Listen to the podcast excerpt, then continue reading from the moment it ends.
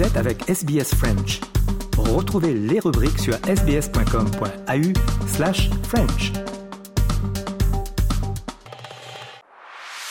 Votre communauté, vos conversations. SBS French. De parler d'art aborigène d'Australie en plein cœur d'Europe avec Bertrand Estranger, directeur de Aboriginal Signature Art Gallery, une galerie en plein centre de Bruxelles, à deux pas de la basilique de Kuckelberg. Bonjour sur les antennes de la radio SBS, euh, monsieur l'étranger. Bonjour à vous. Vous êtes dirigeant d'une galerie plein cœur de l'Europe, une galerie que j'ai eu le plaisir de visiter et en ce moment vous exposez des œuvres des femmes du lever du jour. Comment vous dites ça en, langue aborigène? Parce qu'il y a aussi une, euh, une, un intitulé aborigène de ces œuvres. Ah, alors ça, c'est pas tout à fait évident parce que c'est une langue du, de la terre d'Arnhem. On est à Yirkala, donc on est euh, au bord de la mer d'Arafura et euh, du détroit de Carpentria. Et, et c'est une langue qui n'est pas toujours facile à prononcer, le Yunglu. Je voudrais pas écorcher, donc je vais pas tomber dans le piège de le dire dans leur langue. Mais effectivement, comme vous avez souligné, la traduction française, ce sont les femmes du lever du soleil. En fait, cette partie de la terre d'Arnhem, c'est l'endroit où en Australie, on voit le soleil au tout début du jour, avant que le soleil n'irrigue, je dirais, et ne, rayonne sur le reste de ce continent immense.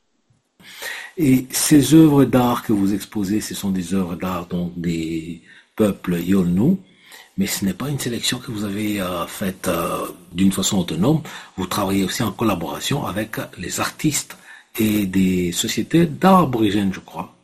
La galerie a un partenariat avec les centres d'art euh, d'Australie, donc qui sont disséminés à différents endroits du territoire et qui ont une démarche éthique dans la façon, je dirais, d'accompagner les communautés aborigènes. Donc un centre d'art, en fait, est une structure qui est dirigée par les aborigènes, par les communautés, donc les aborigènes, les indigènes du détroit de Torres aussi, qui gèrent eux-mêmes, qui décident en fait de l'orientation du centre d'art et qui vont après décider de partenariats avec des galeries euh, pour exposer leurs œuvres à la fois au cœur de l'Australie, euh, dans les différentes villes, mais aussi à travers le monde. Donc la galerie en fait est Aboriginal Signature à Bruxelles, en fait est membre du Code éthique australien et travaille uniquement avec les centres d'art euh, je dirais, reconnus, officiels, qui garantissent une provenance euh, éthique pour les œuvres, ce qui est très important pour nous. C'est très important. C'est une galerie qui fait 250 mètres carrés et plus. Et vous exposez, en fait, vous avez plusieurs expositions tout au courant de l'année. Euh, l'exposition dont on vient de parler, donc, dont on parle à ce moment, les femmes du lever du jour ou du lever du soleil, elle suit une autre qui s'est clôturée il y a quelques mois, qui était euh, dédiée euh, au dernier peuple nomade. Ah, absolument. En, fait, la galerie, quand je me rends en Australie pour préparer les expositions, donc je, vais souvent prendre un 4x4 et traverser le territoire du nord au sud, d'est en ouest. J'y étais en juillet et août 2023 pour, en effectuant à peu près 6000 km sur des pistes de sable rouge pour aller rencontrer les communautés, les artistes et euh, préparer avec eux les projets d'exposition. Donc souvent, préparer un projet, c'est, euh, je dirais, euh, décider d'une date et puis ensuite sélectionner des œuvres en partenariat avec le centre d'art et les artistes. Par exemple, les derniers nomades d'Australie, c'était une expo avec les artistes du Spinifex Art Project, qui est une communauté tout à fait, en fait, dans le grand désert du Victoria. Donc on est dans un lieu qui n'est pas très connu en Australie, qui s'appelle Chuchunjara, qui n'est pas très loin de Maralinga, là où il y a eu des tests atomiques en 1950 organisés par le Commonwealth. Et dans cette communauté, dans cette région, ces artistes, en fait, ont émergé d'une vie traditionnelle euh, et sont considérés à ce jour comme les derniers nomades d'Australie, puisque ça s'est passé en 1986. Les précédents derniers nomades d'Australie c'était plus au centre du pays, chez les Pintupi, et ça s'était passé en 1984, deux ans avant. Donc là, en 86, on est chez les Pidjanjara, en plein cœur du grand désert de Victoria, une des zones les plus isolées du monde, d'où les tests nucléaires organisés par le Commonwealth. Oui, ça, ça a laissé euh, une cicatrice euh, béante, une plaie béante. C'est des communautés qui ne se sont pas tout à fait remises. Certaines sont d'ailleurs toujours euh, considérées comme des communautés fermées où il y a des restrictions d'accès. Comment est-ce que vous, vous accédez à ces communautés? Il faut beaucoup de préparatifs, il faut beaucoup de permis et tout ça. Parlez-nous un peu d'une visite typique dans ces communautés. Les communautés, en fait, souvent il faut demander des permis, des autorisations au conseil aborigène qui sont autorisés, euh, pas forcément si on est un touriste, mais si on est un partenaire qui travaille avec euh, ces communautés, c'est, je dirais, euh, il est possible éventuellement de leur rendre visite. Aller à Chuchunjara, oh, je suis parti d'un endroit très éloigné qui est Wingelina, donc on est dans le Happy Wildlands, on n'est pas très loin de Warburton, et il faut partir vers le sud en utilisant des pistes utilisées uniquement par des private tracks, en fait, qui sont uniquement réservés aux aborigènes et qui sont aussi des routes spirituelles vers les lieux sacrés. Donc, en fait, il y a beaucoup de restrictions pour utiliser ces pistes. Il faut à peu près euh, parcourir 750 km de pistes, traverser 280 dunes de sable de 10 mètres de haut, et vous êtes dans des endroits où il n'y a pas d'eau, il n'y a pas de carburant, il n'y a pas de secours possible, donc il faut être un peu équipé. Euh, donc on part souvent avec euh, plusieurs jours de nourriture, 80 litres d'eau, et puis je campe seul, donc je suis tout seul hein, dans un 4x4, je campe seul euh, au bord du feu avec les hurlements des dingos sauvages le soir. Ça amène à, beaucoup de respiration intérieure, je dirais. Vous imbibez de la culture, de l'art, de l'environnement, de la spiritualité locale. C'est des terres où la spiritualité joue un très très grand rôle aussi. Hein. Ah, absolument. En fait, on se rend compte que cette terre qui paraît euh, très dépouillée est une terre habitée, incarnée par une spiritualité multimillénaire, et, on le perçoit par, la, beauté des lieux, euh, par l'épure, je dirais aussi, de, ces immenses espaces. Et en fait, les aborigènes de ces communautés se battent pour récupérer leur territoire. par exemple, pour le Speedifex Art Project, la première peinture qu'ils réalisent, c'est pas pour le monde de l'art, c'est pour aller devant des tribunaux et dans le cadre d'une loi qui s'appelle le Native Act Title en Australie, ils ont obtenu la reconnaissance de la continuité d'occupation de leurs terres avant la colonisation, pendant la colonisation et après la colonisation. Et cette euh, continuité sans interruption leur a permis de récupérer à peu près 50 000 kilomètres carrés de terre. Et donc cette terre maintenant est, fermée, euh, non pas parce que c'est dangereux, mais c'est pour préserver ces lieux qui sont sacrés et euh, faire en sorte qu'ils soient respectés et que les compagnies minières, par exemple, n'aillent pas détruire des, lieux sacrés extrêmement importants pour leur peuple. Euh, les aborigènes de Chuchunjara, les Pijanjara, ils s'appellent Anongu dans la langue Pijanjara, en fait, on vient de récupérer un peu plus loin, près d'une ancienne mission, un nouveau territoire de 50 000 km. Donc en fait, ils étendent, euh, et c'est absolument remarquable euh, pour nous qui sommes en Europe de voir que l'Australie euh, est engagée dans un effort de réconciliation et aussi de restitution des terres, en partie avec une autonomie de gestion aux aborigènes d'Australie. C'est quelque chose qu'on ne voit pas aux États-Unis d'Amérique. C'est quelque chose qu'on ne voit pas dans d'autres régions du monde. Euh, ce, travail en fait de euh, restitution de terre, qui à une échelle qui euh, représente presque aujourd'hui 10 à, 15 ou 20% même de l'Australie.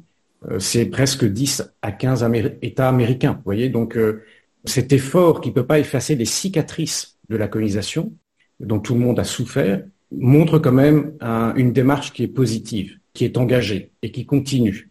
Au niveau européen, euh, et moi en tant que galeriste et en tant que passionné par la culture aborigène, on est touché de voir que euh, ce cheminement est en marche entre ces différents peuples. Les faits que vous venez d'évoquer euh, sont en fait reflétés dans, leur, dans leurs objets d'art aussi, dans, l'expression qu'ils véhiculent dans leur art. Il y a une partie de l'histoire, de leur histoire en tant que peuple, mais aussi l'histoire de leur territoire. Ils parlent de la propriété dans leur façon à eux de concevoir la propriété. Ils parlent aussi de leur généalogie, de leur euh, culture, de leur mythologie et tout ça. Il y a beaucoup de choses qui sont exprimées dans ces œuvres d'art qu'on peut voir dans votre galerie. Qu'est-ce clôture tant cette exposition en fait? Elle dure jusqu'à quand? L'expo actuelle euh, avec les artistes de Yirkala, donc qui est le centre d'art de beaucoup Art, euh, situé en, terre d'Arnhem, se termine le 23 décembre, donc vraiment juste avant Noël. Ensuite, on a une nouvelle exposition qui va démarrer mi-janvier avec les artistes d'Amata. Donc là, on est dans le Happy Wildland, on est dans le sud de l'Australie. Donc on traverse 3500 km vers le sud. La galerie organise à peu près huit expositions par an. Mais c'est vrai que ce que vous dites sur la portée et la résonance des œuvres est, très intéressant.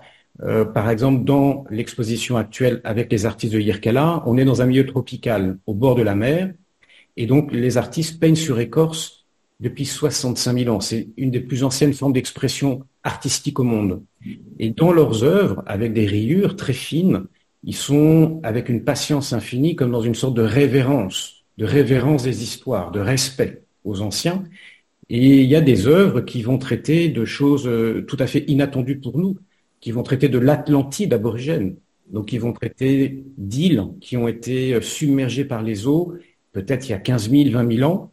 Cette histoire, elle est racontée par un descendant direct des peuples qui habitaient cette île et qui ont reçu cette transmission orale sans interruption jusqu'au temps présent. Donc on est dans une mémoire extrêmement longue, vive, continue, qui continue de palpiter à travers un peuple vivant euh, qui habite dans leur territoire sacré.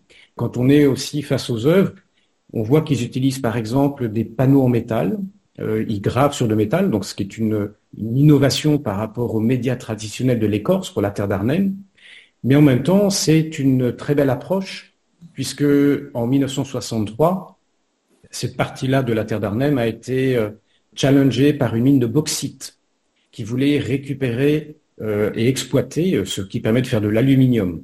Donc aujourd'hui, les aborigènes, dans une sorte de geste d'opposition, en quelque sorte, exactement, récupèrent les panneaux d'aluminium, qui sont des panneaux même de limitation de vitesse, les gravent avec leurs symboles ancestraux, et c'est une façon de se réapproprier, y compris dans des nouveaux médias, avec une démarche d'innovation, en fait, les histoires et le territoire. Donc on est dans un mouvement contemporain, d'art contemporain, euh, qui cristallise au présent la plus ancienne mémoire du monde. Et ça, pour les Européens, pour les Américains, pour les Australiens aussi, en, grande partie, c'est quelque chose qui est extrêmement euh, bouleversant. Avant de clôturer, parlez-nous des dates exactes de l'ouverture de la prochaine exposition, mais aussi, brièvement, aussi de l'historique de la galerie euh, Aboriginal Signature, parce que on n'en a pas parlé, comment ça a commencé, et je sais aussi que c'est une des plus grandes expositions d'objets d'art aborigènes, non pas seulement de Belgique, mais de toute l'Europe aussi. C'est très gentil. Ben, en fait, la, la galerie a été créée il y a dix ans et a organisé à peu près 89 expositions d'art aborigène. Certaines expos ont même été organisées avec le Musée national de Canberra en Australie sur euh, l'art culinaire continu des derniers nomades jusqu'à nos jours. Euh, les expos ont présenté des œuvres de 400 artistes indigènes différents, euh, d'à peu près 40 communautés et centres d'art différents, et on continue avec un programme de 8 expos par an. Moi, c'est une passion qui m'est venue il y a 22 ans, quand j'étais amateur d'art et j'ai découvert cet art signifiant qui porte euh, des messages et qui le fait dans le monde d'aujourd'hui en, tirant un élastique vers euh, des temps extrêmement anciens, la nuit des temps.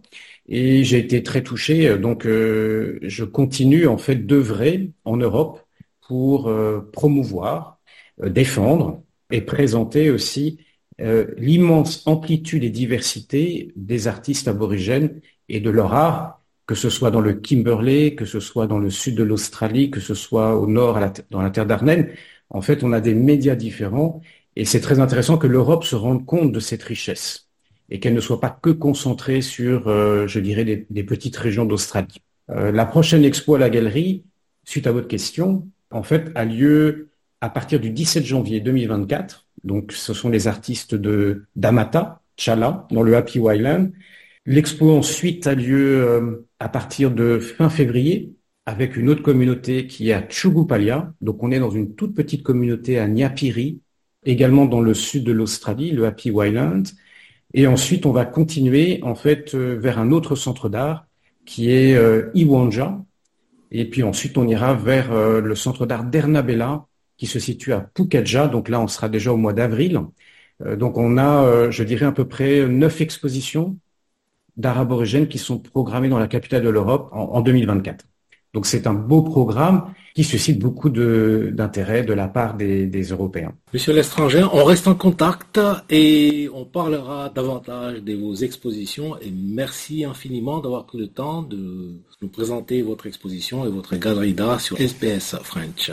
Merci beaucoup. Merci pour votre visite à Bruxelles. On était très honorés de vous accueillir. Votre communauté, vos conversations. SBS French. Aimez, partagez, commentez. Suivez-nous sur facebook.com slash sbsfrench.